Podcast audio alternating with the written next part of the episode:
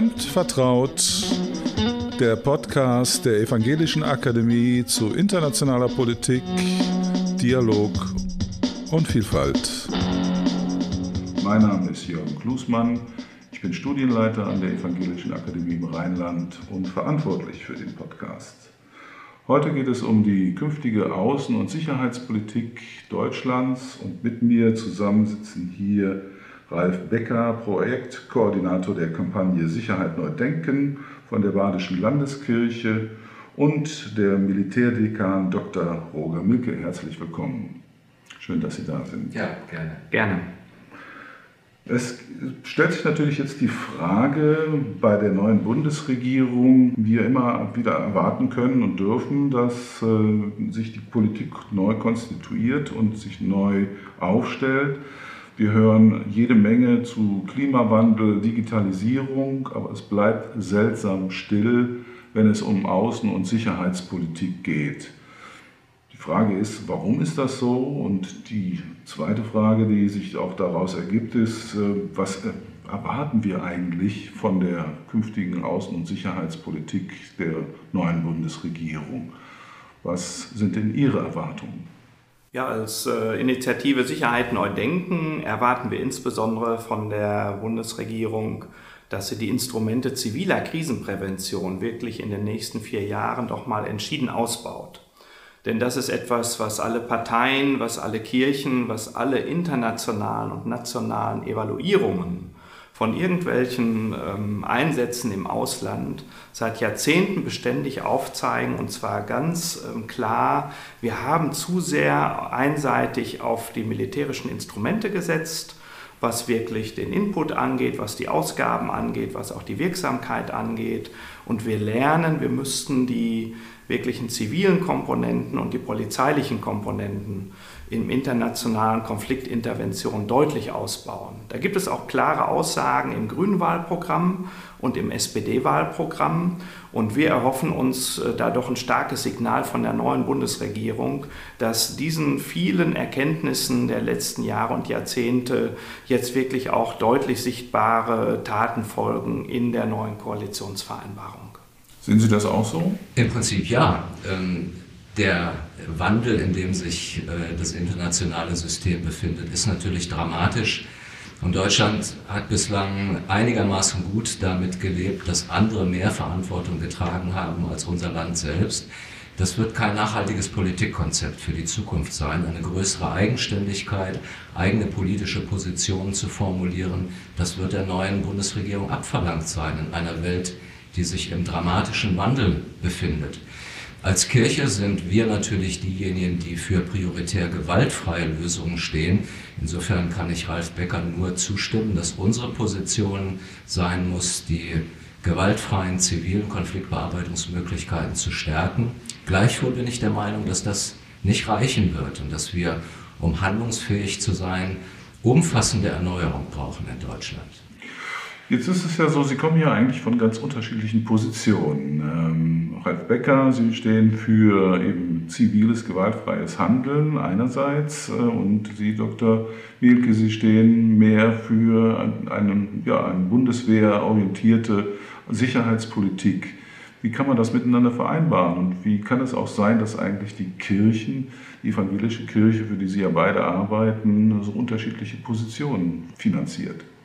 Ja, es ist nun so, dass wir wirklich ja aus einer jahrtausendealten Tradition kommen, dass wir Sicherheit und in den letzten Jahrhunderten seit dem Westfälischen Frieden auch staatliche Sicherheit doch mit Militär verbinden, mit militärischer Verteidigung. Und Kriege waren eben über Jahrhunderte, Jahrtausende ganz normale Mittel der Politik. Da haben die Kirchen darauf reagiert mit einer Konzeption des gerechten Krieges weil Kirchen sich schon immer für die Eindämmung von Gewalt eingesetzt haben. Und eigentlich erst ähm, in den letzten Jahrzehnten haben sich katholische und evangelische Kirche ja dazu durchgerungen zu sagen, wir brauchen das Leitbild des gerechten Friedens, weil wir merken, das reicht alles noch nicht zur Eindämmung der Gewalt. Die Welt ist zunehmend vernetzt und von daher hat die Evangelische Landeskirche in Baden jetzt gesagt, nach der EKD-Denkschrift 2007, in der drin steht, unser Primat gilt den Instrumenten der Gewaltfreiheit, was könnte das denn wirklich bedeuten, wenn wir das auch ernst nehmen und nicht nur in einem Dokument niederschreiben. Und deswegen haben wir ein Szenario entwickelt, wo wir mal konsequent sagen, könnten wir nicht sogar ähnlich wie bei den regenerativen Energien, wo vor 40 Jahren noch alle als Spinner abgetan wurden, die sagten, man kann auch mit rein regenerativer Energie ein Industrieland und eine Welt wirklich aufbauen, dass wir im Sicherheitsbereich ähm, jetzt auch sagen, lass uns doch mal diskutieren und gucken, ob wir nicht auch mit rein zivilen Mitteln vielleicht, wenn wir nicht jedes Jahr 80 Milliarden Euro für die Bundeswehr ausgeben, wie es derzeit für 2030 äh, und die Folgejahre geplant ist, sondern wenn wir diese Summe ähm, wirklich zivil und, und nachhaltig in gewaltfreie ähm, Mittel investieren, würden wir uns dann nicht alle doch viel sicherer fühlen auf lange Frist, als wenn wir so weitermachen wie bisher. Herr Klößmann, kommen wir von so unterschiedlichen Positionen her? Ich glaube das gar nicht. Als äh, Militärdekan, der im Verbund der evangelischen Seelsorge in der Bundeswehr arbeitet, bin ich selbstverständlich den Grundprinzipien evangelischer Friedensethik verpflichtet. Das heißt dem Leitbild des gerechten Friedens. Äh, nur noch mal kurz zur äh, Erinnerung, die Friedensdenkschrift der EKD von 2007 äh, schärft diese wenigen äh, normativen Grundprinzipien ein. Frieden durch Recht, Priorität gewaltfreier Konfliktlösung, Priorität der Gewaltlosigkeit. Und dann sozusagen als letzter Ausweg in äh, Situationen, wo, wie man in der Fachterminologie sagt, die Ultima Ratio, also die letzte Möglichkeit besteht, dort eine Ethik rechtserhaltender Gewalt anzuwenden, die als letztes Mittel auch militärische Optionen hat, gerade um Frieden zu schützen und zu fördern.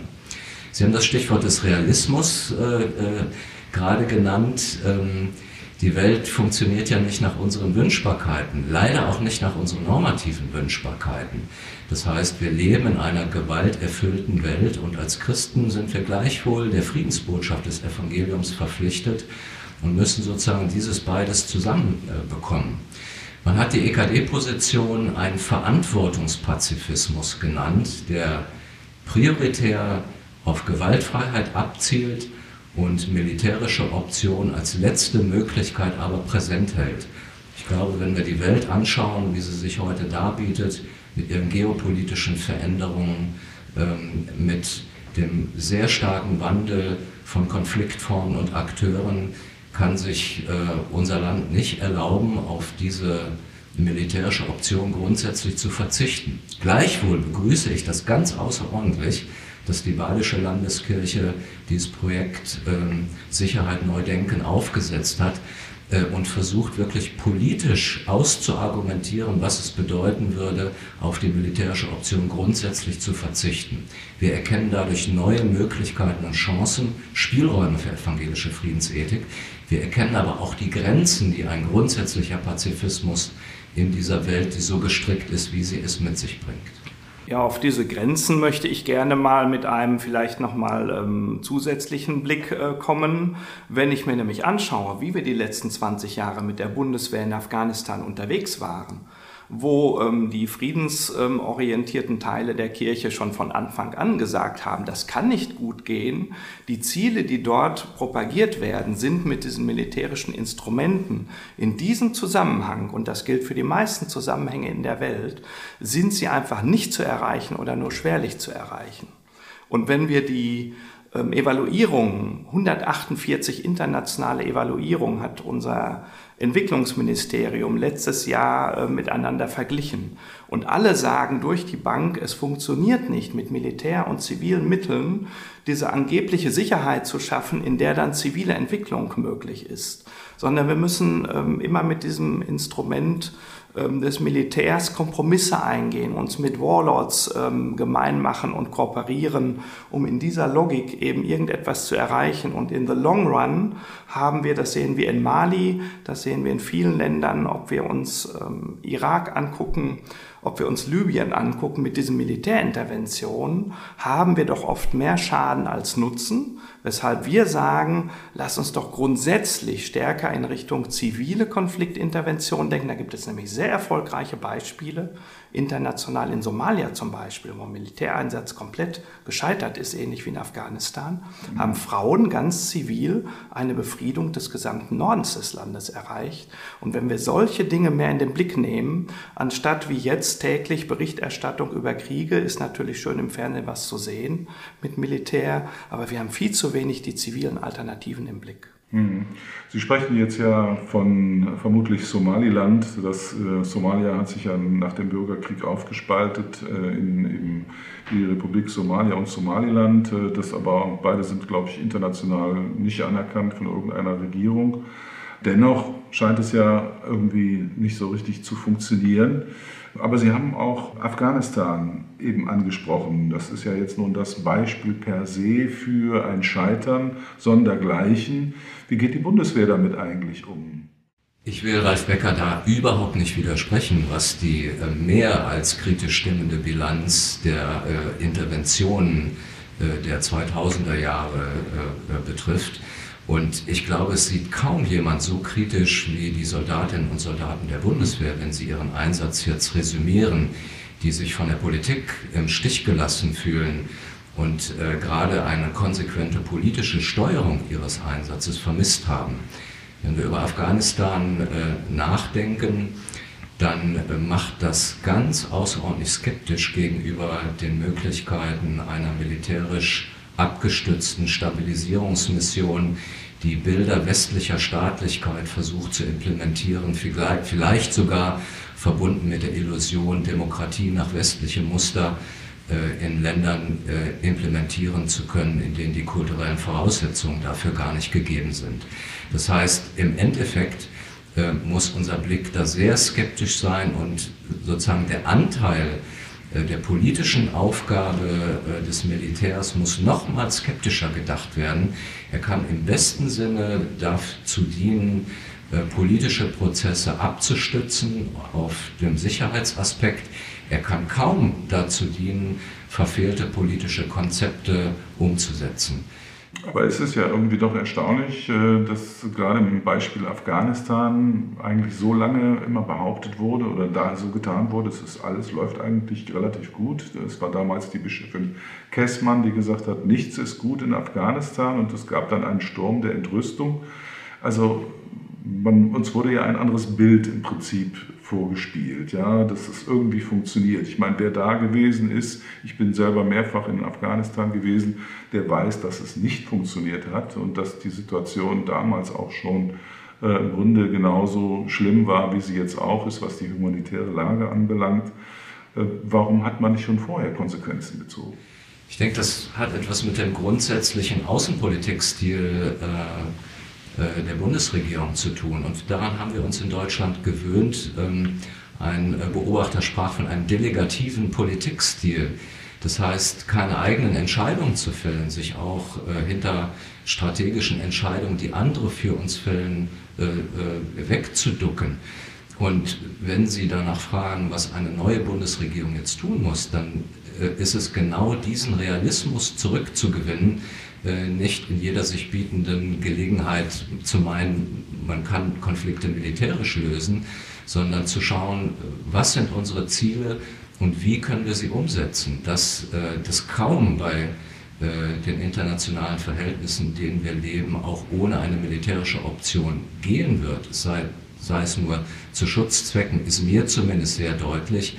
Aber es kann immer nur ein sehr, sehr geringer Anteil dessen sein. Und absolut prioritär muss äh, Prävention und müssen die zivilen Konfliktlösungsmöglichkeiten sein. Ich meine auch, so kritisch ich auch den Mali-Einsatz der Bundeswehr insgesamt bewerte, dass man zumindest in, in äh, diesen Fehler einer militärischen Eskalation in Mali nicht hineinlaufen will, sich zumindest als Deutschland nicht daran beteiligen will. Ob das äh, im, im, Endeffekt äh, auch für den Mali-Einsatz der nötige Realismus ist, den wir bisher haben, wage ich auch zu bezweifeln. Zumindest ist die Vorsicht erheblich größer geworden, sich in ein militärisches Abenteuer verwickeln zu lassen. Ich glaube, ein Dissens, wo wir wirklich im Dissens sind, ist die Einschätzung, brauchen wir diese militärische Option, um international ernst genommen zu werden. Sie sagten gerade, ne, in fast jedem Konflikt äh, glauben Sie, dass eine militärische Komponente auch notwendig ist. Und wir sagen halt, ähm, gucken wir uns diese Realität an, die letzten Jahrzehnte. Wir sagen immer, wir brauchen stärkere zivile und polizeiliche Komponenten und Militär sollten wir vorsichtiger sein. De facto investieren wir aber jedes Jahr mehr und mehr in die Bundeswehr. Jetzt diese ganzen ähm, F-Gas-Bomber, die dort mit insgesamt 500 Milliarden Euro in Europa beschafft werden sollen und erleben, dass zum Beispiel in der Haushaltsplanung für nächstes Jahr die Ausbildung und Einsatz ziviler Friedensfachkräfte vom Haushaltsansatz zurückgefahren wird. Das heißt, das Diskutieren miteinander und diese Ultima Ratio, die Bundeswehr, ähm, verschlingt dann doch in eine Eigendynamik durch die NATO 2% plötzlich doch Mittel und bestimmte Diskussionen ähm, wo wir mittlerweile sagen, in dieser heutigen komplexen Welt, wo die wirklichen Sicherheitsherausforderungen sind doch Klima, wir haben das gerade hier erlebt mit der Flutkatastrophe. In Syrien der Krieg, der ist wesentlich mit entstanden, weil drei Jahre Dürre vorher war und die Lebensmittelpreise explodiert sind. In Afrika wissen wir das auch, selbst in Afghanistan spielt das Klima eine große Rolle dass wir also wirklich die Veränderung unseres Lebensstils ist viel Mehrwert für unsere zukünftige Sicherheit, die wir jetzt auch Gott sei Dank angehen. Da erwarte ich von dieser Bundesregierung auch sehr viel und erhoffe doch einiges.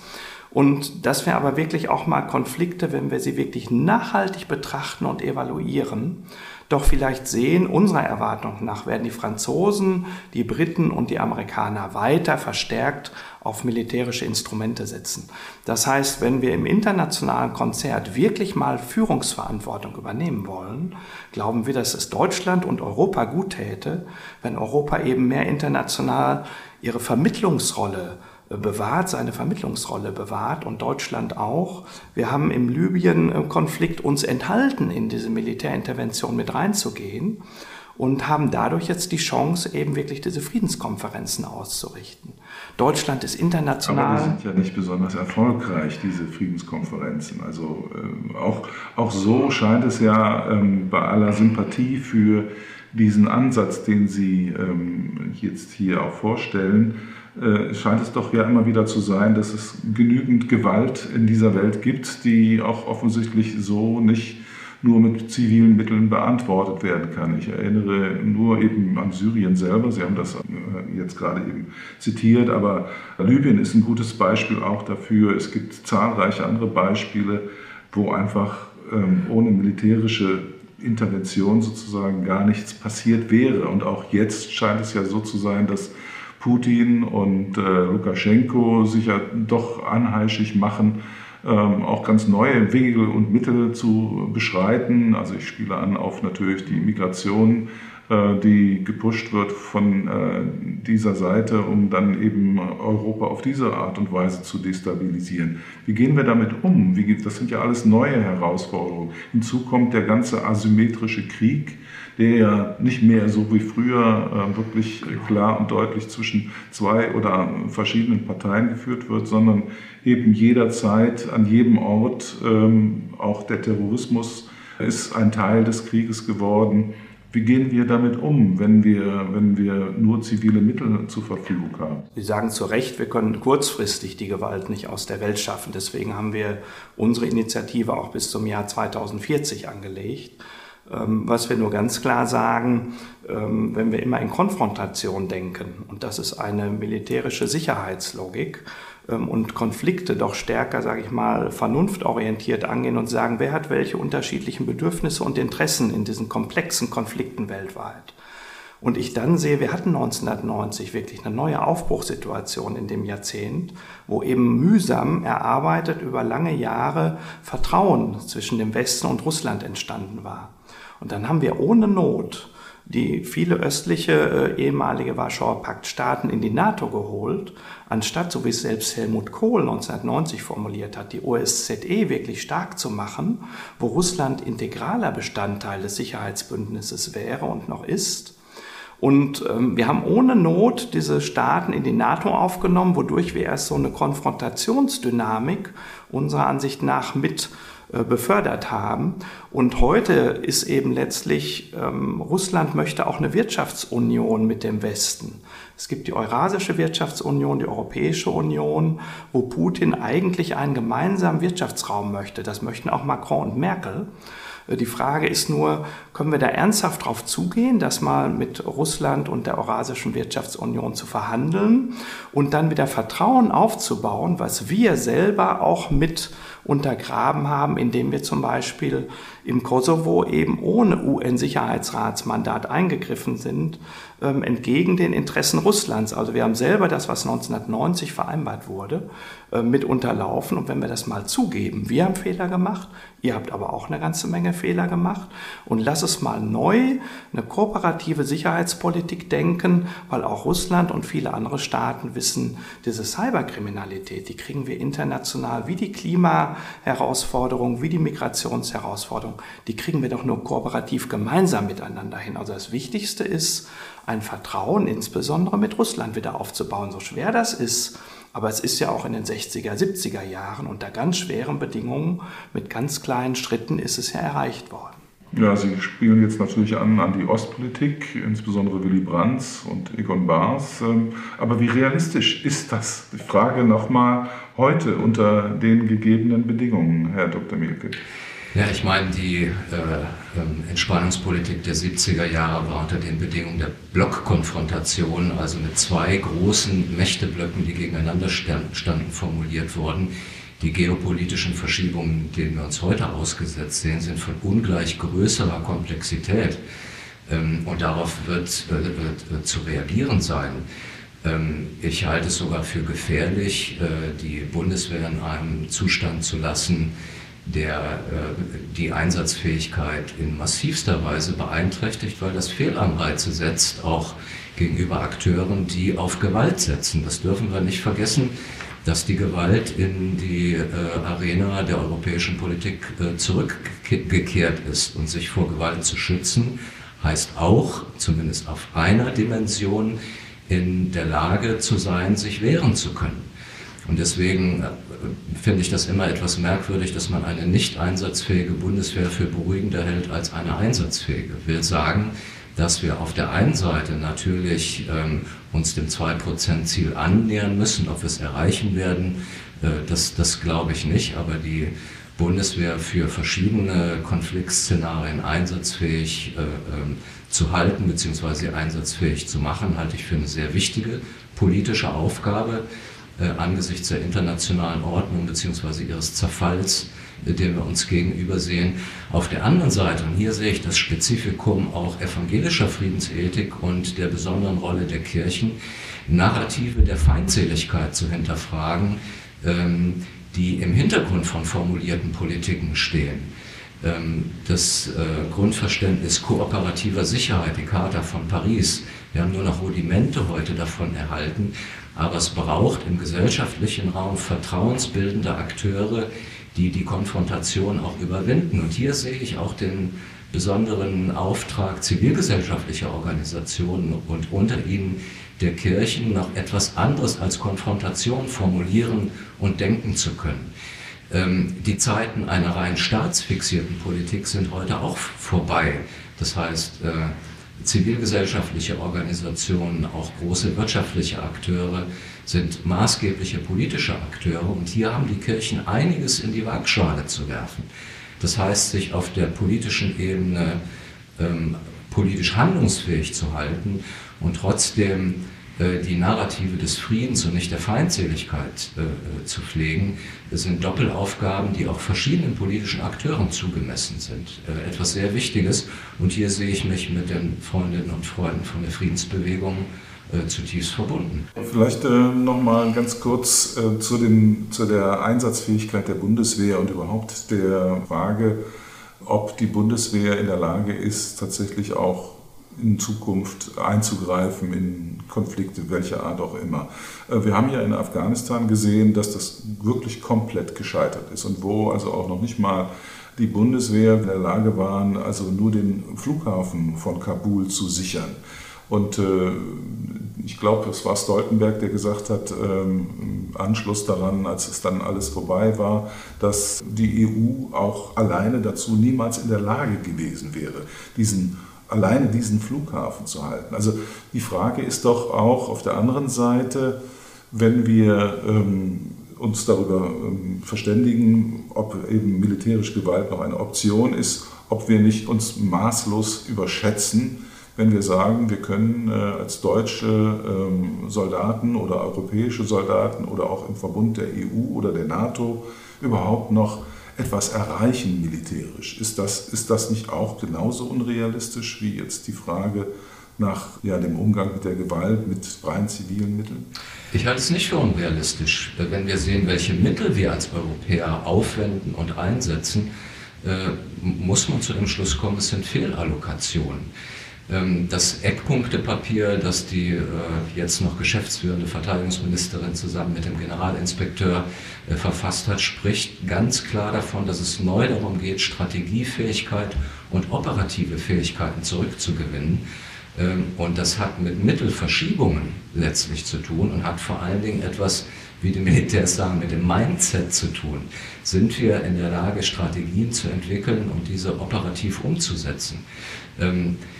Haben wir Fähigkeiten im, im Hintergrund, äh, äh, die die Ausrüstung betreffen, die das möglich machen, äh, überhaupt so etwas umzusetzen.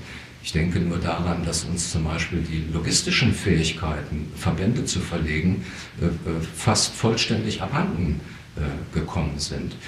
Und wir werden nicht umhin kommen, ähm, uns auch Konfliktszenarien zu stellen, in denen es etwa darum gehen wird, deutsche Beiträge für die Errichtung von Schutzzonen in genozidalen Situationen, nur mal als Beispiel sowas genannt, äh, bereitzustellen. Wenn Afghanistan am einen Ende der Skala steht, steht am anderen Ende der Skala ein Szenario wie in Syrien.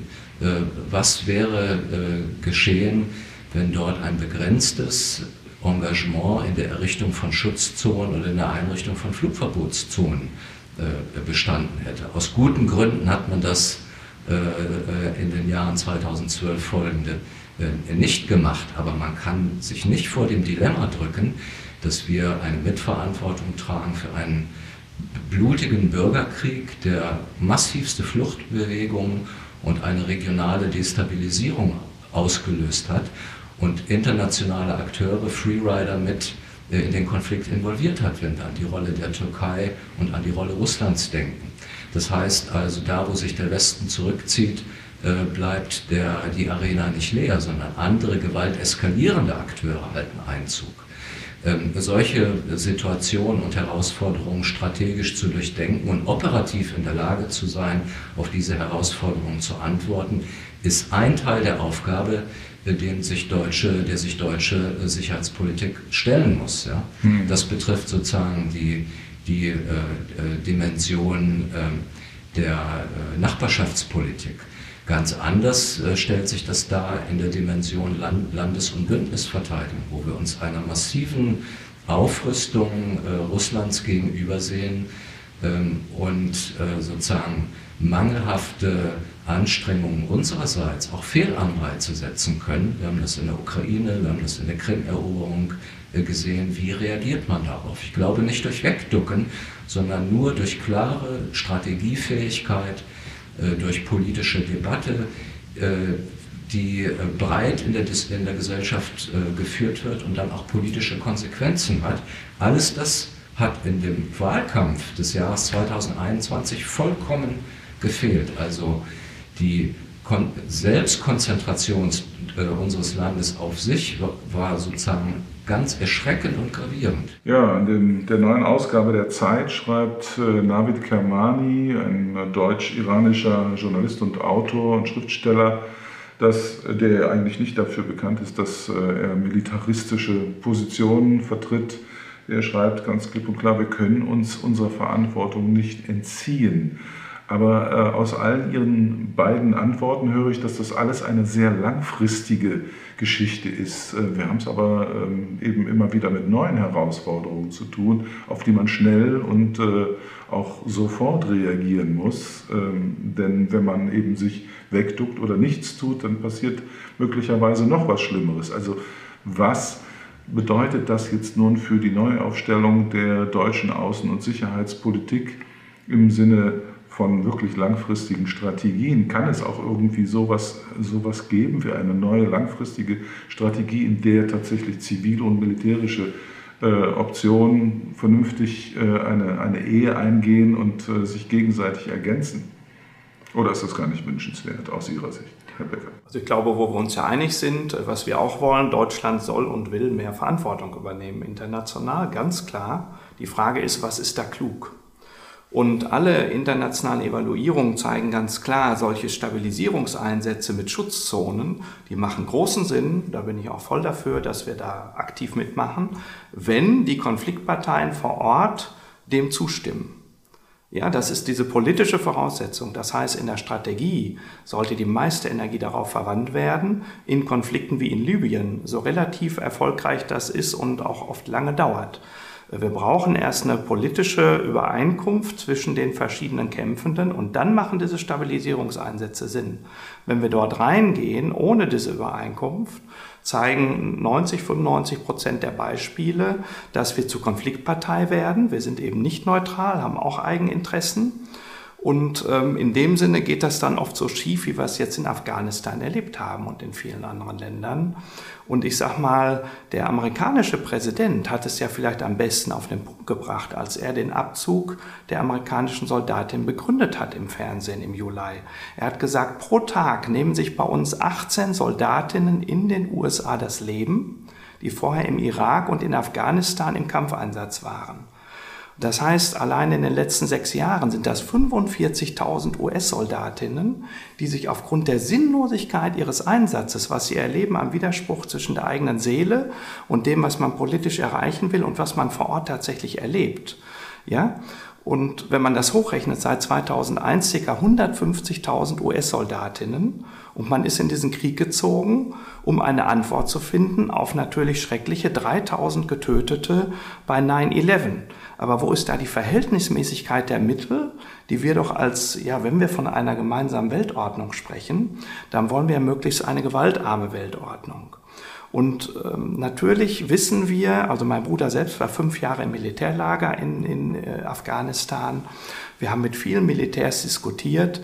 Die Bundeswehr ist ethisch auf einem ganz hohen Standard, zu dem ja auch Gott sei Dank Militärseelsorge beiträgt ähm, sieht aber, dass die Amerikaner dort jede Nacht das Völkerrecht gebrochen haben. Die kümmern sich nicht um internationale Ordnung, sondern sagen, wir sind die Stärkeren und setzen uns mit Gewalt durch. Und wenn wir mit solchen Partnern dann versuchen, Stabilisierungseinsätze zu gehen, dann müssen wir doch realistischerweise sagen, das ist naiv. Unter solchen Voraussetzungen, das Völkerrecht gar nicht Ziel ist und die Weltordnung, sondern eine, wir als Stärkere setzen uns durch, in solch einem Frame macht es keinen Sinn, dass wir stärker militärisch reingehen.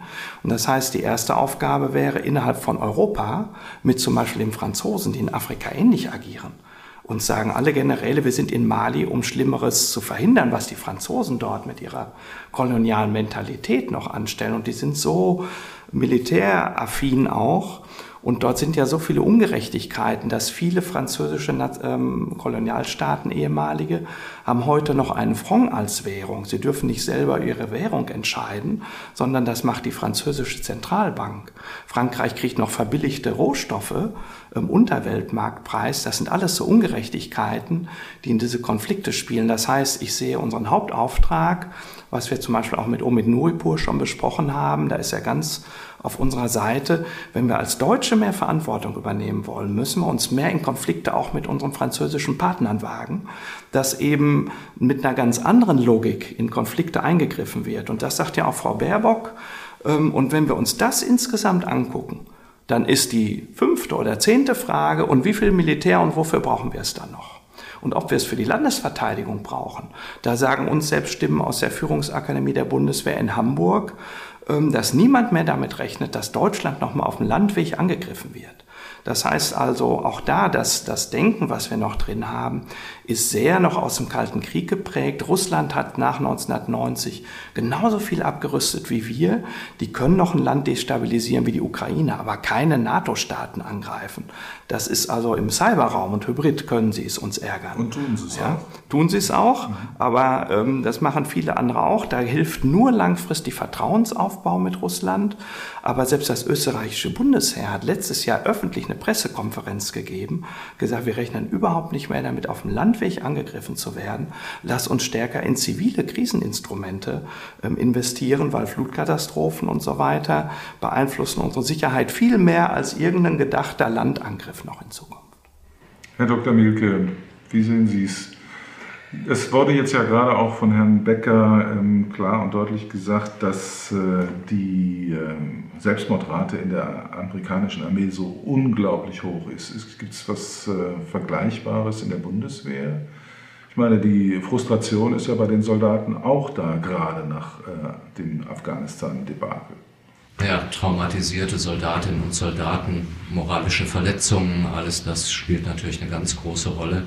Muss sagen, dass die Bundeswehr da über die Jahre hinweg sehr sensibel geworden ist, eine hohe Fürsorge für äh, ihre Soldatinnen und Soldaten auch entwickelt hat. Man muss natürlich sehr klar sagen, ein wesentlicher Resilienzfaktor äh, für Militärs im Einsatz ist äh, die von ihnen empfundene Sinnhaftigkeit oder Sinnlosigkeit ihres Einsatzes. Das heißt, die Frustration, die daraus erwächst, dass man sich äh, politisch vernachlässigt fühlt, mit unklaren Aufträgen ausgestattet sieht, äh, dass äh, Missverhältnisse zwischen Aufgaben und Mitteln bestehen. Diese Frustration äh, ist äh, insgesamt äh, groß. Ich persönlich glaube, dass das Zeitalter der großen Intervention vorbei ist äh, die Friedensdenkschrift 2007 der EKD war ein Versuch, dieses Jahrzehnt der Interventionen zu reflektieren. Äh, das ist im Desaster geendet. Das kann man überhaupt gar nicht anders sagen, wenn man Afghanistan, Irak äh, und Libyen anschaut. Ähm, und es kann überhaupt nicht darum gehen, solche Art von Interventionen zu verteidigen. Es wird darum gehen müssen, wie Ralf Becker sagte, an fünfter oder, oder an zehnter Stelle sagen zu können, da brauchen wir ein Sicherheitsbackup für äh, zivile Missionen. Und darin wird das Militär seinen begrenzten Platz finden müssen. Da, dazu muss es allerdings auch so ausgerüstet sein, dass es diesem doppelten Fokus auch Genüge tun kann, nämlich zum einen Präsenz in der internationalen Arena zeigen zu können und auf der anderen Seite die Aufgabe der Landes- und Bündnisverteidigung erfüllen zu können. Dazu ist meiner Meinung nach auch ein System wie FCAS, also Future Combat Air System, äh, ähm, nötig, äh, vollkommen klar. Auch wenn wir nicht damit rechnen, dass Panzerschlachten des äh, Musters 1943 äh, wiederkehren werden, die äh, Konflikte, auf, man, auf, die man sich heute vorbereitet, sogenannte Multi-Domain Conflicts, die also durch alle Domänen der Konfliktführung hindurchgehen, werden sich zentrieren auch auf Konflikte im digitalen Raum. Ähm, das bedarf aber wiederum eigener Anstrengungen, denen wir uns langsam erst stellen und die wir langsam auch im Übrigen erst ethisch und friedensethisch auf angemessene Weise durchdenken können. Zum politischen Realismus gehört natürlich auch, dass eine, eine pazifistische Friedensethik äh, auf politische Fragen politische Antworten geben kann. Also ich sehe eigentlich gar nicht so viele Unterschiede zwischen Ihnen beiden, um es mal ganz klar und deutlich zu sagen. Im Prinzip habe ich den Eindruck, dass sie sich so ein Stück weit auch gegenseitig ergänzen in dem, was sie äh, sich vorstellen. Das zeigt, dass äh, offensichtlich die Positionen gar nicht so weit auseinander sind. Ähm, zum Abschluss aber vielleicht noch mal eine ganz andere Frage, nämlich äh, was glauben Sie denn, wer tatsächlich den Außenminister stellen wird in einer künftigen Regierung und wer den Verteidigungsminister oder die Verteidigungsministerin natürlich?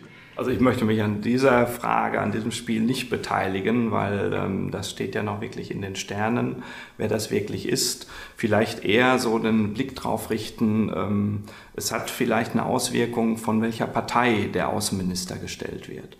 Weil wir stellen fest, zum Beispiel, seit 20 Jahren bildet Deutschland zivile Friedensfachkräfte aus. Und da gibt es einmalig in der Welt eine tolle Kooperation zwischen dem Entwicklungsministerium und äh, dem Konsortium ziviler Friedensdienst neun zivilgesellschaftlichen Organisationen, die diese zivilen Friedensfachkräfte ausbilden, entsenden und begleiten, auch in ihren Einsätzen.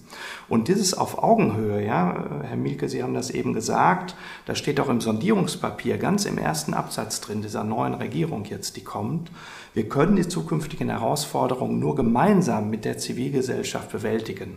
Regierung alleine ist äh, nicht mehr der, der ähm, große Handlungsstrang. Und wir erhoffen uns, das Auswärtige Amt hat zwar schon eine Abteilung zivile Krisenprävention eingerichtet, wo eben tatsächlich eine Menge auch in Mediationsprojekten und so weiter gedacht und investiert wird, aber der Kontakt mit der Zivilgesellschaft, zum Beispiel mit dem Beirat Zivile Krisenprävention, der, dieser Beirat wird längst nicht so ernst genommen, wie es eigentlich im Gesetz einmal vorgesehen war, dass er bei Strategieberatung wirklich auf Augenhöhe mit einbezogen wird, diese Expertise, die wir haben.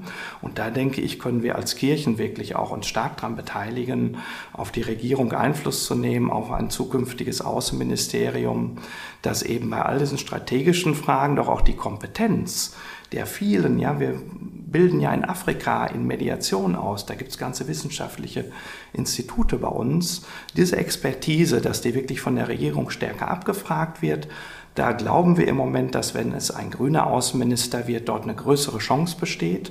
Aber natürlich, selbst wenn es ein SPD-Außenminister wird, der aus unserer Sicht vielleicht gegenüber Russland wieder eine konstruktivere Rolle spielen würde, ähm, dass wir da als Kirchen doch gemeinsam uns dafür einsetzen, Leute, nehmt diese Kompetenz mit in eure Regierungsarbeit hinein.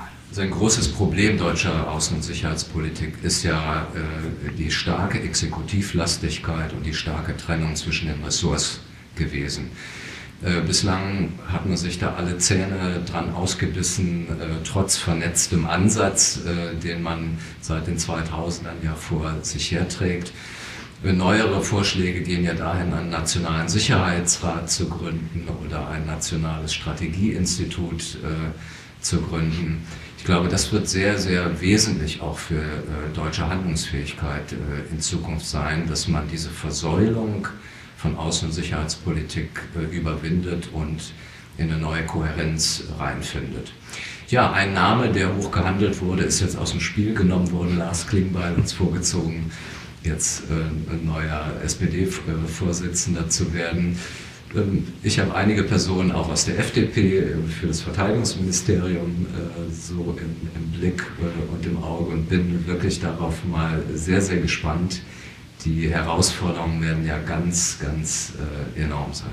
Ja, ich sage herzlichen Dank für das Gespräch. Bis dahin vielen Dank fürs Zuhören. Ist das alles? Nee, das ist nicht alles. Im letzten Jahr wurde ich von der Europaakademie Otzenhausen eingeladen, ein Seminar zu den menschenrechtlichen Dimensionen der Sicherheitspolitik für Unteroffiziere zu halten. Im Fokus stand dabei die Frage, inwieweit Menschen- und Völkerrecht das außen- und sicherheitspolitische Handeln der Bundesrepublik bestimmt. Fast alle Soldatinnen und Soldaten hatten bereits an Auslandseinsätzen teilgenommen und waren auch stolz darauf. Obwohl ich das Gefühl hatte, dass sie eigentlich vor allen Dingen deswegen darauf stolz waren, weil sie nun Veteranen und Veteranen waren und sich damit bewiesen hatten, dass sie echte Soldatinnen und Soldaten waren. Es überraschte mich, dass sie ganz selbstverständlich davon ausgingen, dass alle ihre Auslandseinsätze, an denen sie teilgenommen hatten, immer durch ein völkerrechtliches Mandat gedeckt wären. Sie wiederum waren überrascht, dass dies nicht immer der Fall war, wie zum Beispiel eben im Falle von Kosovo. Das löste Diskussionen aus, an denen sich insbesondere die Älteren der Kameradinnen und Kameraden lebhaft beteiligten. Sie reagierten nachdenklich darauf, dass die Politik offensichtlich auch ohne den Segen der Vereinten Nationen die Bundeswehr in den Auslandseinsatz schickte. Die jüngeren Kameradinnen und Kameraden unter ihnen waren da deutlich weniger kritisch. Eine junge Soldatin zum Beispiel sah gar kein Problem darin, auch mit solchen Staaten zu kooperieren, die sich nicht an menschenrechtliche Standards hielten. Einig waren sich aber alle darin, dass es einen klaren Auftrag für einen Auslandseinsatz geben müsse und dass dessen Umsetzung realistisch und praktikabel sei. Vor allen Dingen müsse klar sein, nach welchen Kriterien ein Einsatz als erfüllt betrachtet werden könnte und wie er zu beenden sei. Das sei das Wichtigste überhaupt, denn nur so wäre gewährleistet, dass die Truppe auch wieder gesund und motiviert nach Hause zurückkehren könne. Es ärgerte sie, dass die Öffentlichkeit sich so wenig mit der Bundeswehr und ihren Sorgen und Nöten auseinandersetzen wollte, und dass es eben offensichtlich niemanden interessierte, wenn man den Kopf für etwas hinhalten müsste, das so gar nicht mit der Lebenswelt in Deutschland zu vereinbaren sei. Ich glaube, spätestens nach den Erfahrungen in Afghanistan schulden wir es den Soldatinnen und Soldaten, aber auch der gesamten Gesellschaft, uns darüber klar zu werden, warum und wieso ein Auslandseinsatz vonnöten ist und ob er eine realistische Chance auf erfolgreiche Umsetzung hat. Die Zeit für Abenteuer ist jedenfalls vorbei. Soweit, so gut. Zum Schluss möchte ich mich noch für Ihre Zuschriften und bislang durchweg positiven Reaktionen bedanken, liebe Hörer und Hörerinnen. Es wurden auch einige Themenvorschläge von Ihnen gemacht, die allesamt in Richtung Sicherheits- und Außenpolitik gingen, und ich hoffe, dass diese Ausgabe des Podcasts daher für Sie von besonderem Interesse war. Vielen Dank und bis dahin, Ihr Jürgen Klusmann. Hat es Ihnen gefallen? Wir freuen uns über Ihr Feedback und Ihre Themenvorschläge. Sie erreichen uns auf unserer Website eair.info oder per Mail unter info@akademie.ekir.de.